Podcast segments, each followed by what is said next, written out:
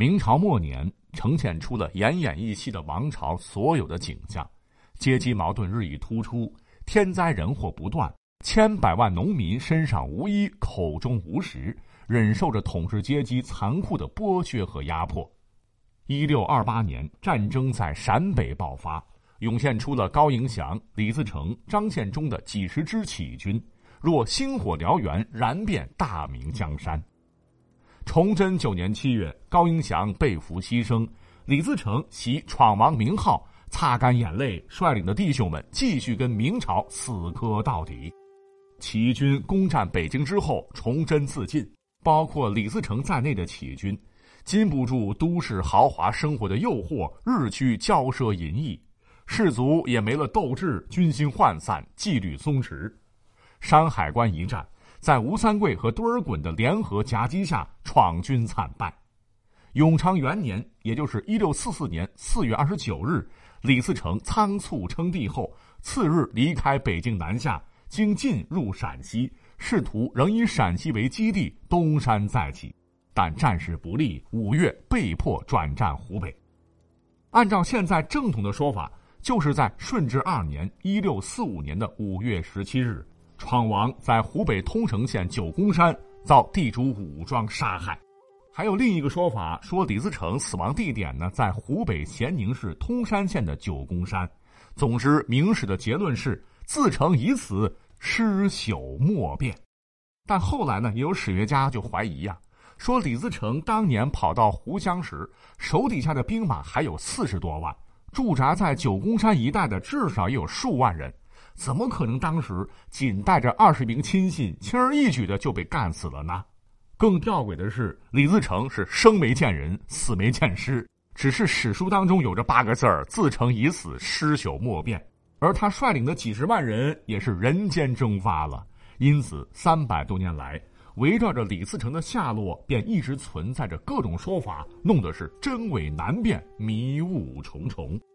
于是坊间很长时间广为流传，说李自成死在九宫山，很有可能是李自成他本人故意放出的烟雾弹，假传死讯，好全身而退。这一招金蝉脱壳，既可以打消南明王朝对这支大军的敌意，下一步可能联合抗清；而另一方面，使清王朝以为心腹之患已除，放松警惕，之后一旦时机成熟，李自成便可顺势再起。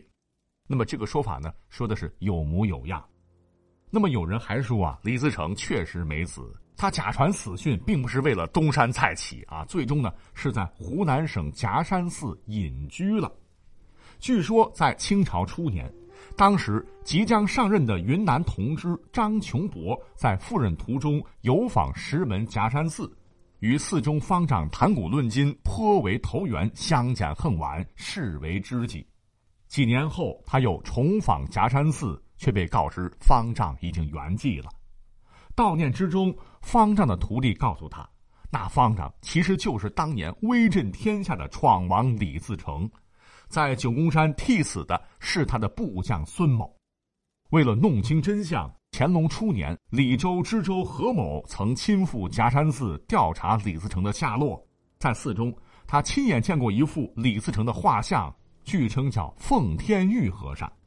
时光荏苒，等到了一九八一年，在石门夹山寺确实发现了奉天玉大和尚墓。据考察，在一个祠坛中呈的遗骨与李自成身材相近。更奇怪的是，墓中陪葬物与李自成家乡陕西米脂县的习俗相同。但是到目前为止，这个说法仍有不同意见啊。讲到这里呢。我本人呢，再补充一个我亲身的经验啊。以前呢，我工作在甘肃兰州，有个领导姓李，当年是五十多岁了，乃是榆中县青城镇人。他说哈，他从小呢，家长就告诉他，他其实是李自成的后代。哎，这可不是空穴来风啊。几年前在兰州呃召开过第十一届明史国际学术会，有一条新闻特别有爆炸性，都直指李自成兵败后。是在青城的叔父李斌和堂兄弟李自胜的掩护下，隐居在榆中县的青城镇，死后呢，埋在了青城镇黄河边的龙头堡子。这个说法的真实性还真的挺高的，因为李自成陕西米脂人，离渝中青城不远，有亲戚倒也无可厚非。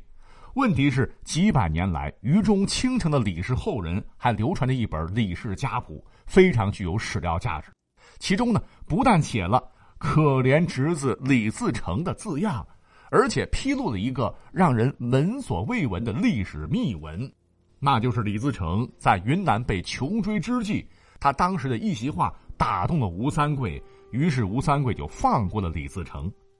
李氏家谱中还写道：大始祖为李建凯，生三子，三子李斌就是家谱作者，移于甘肃兰州府高兰县一条城骆家庄子，就是现在的渝中青城居家落叶。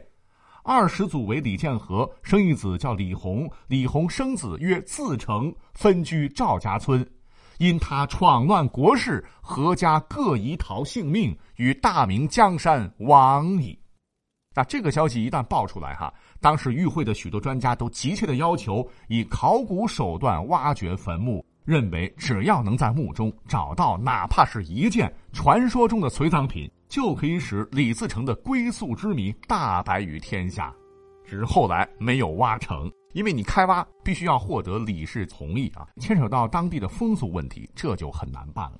但这可能真的是一道解开谜案的曙光。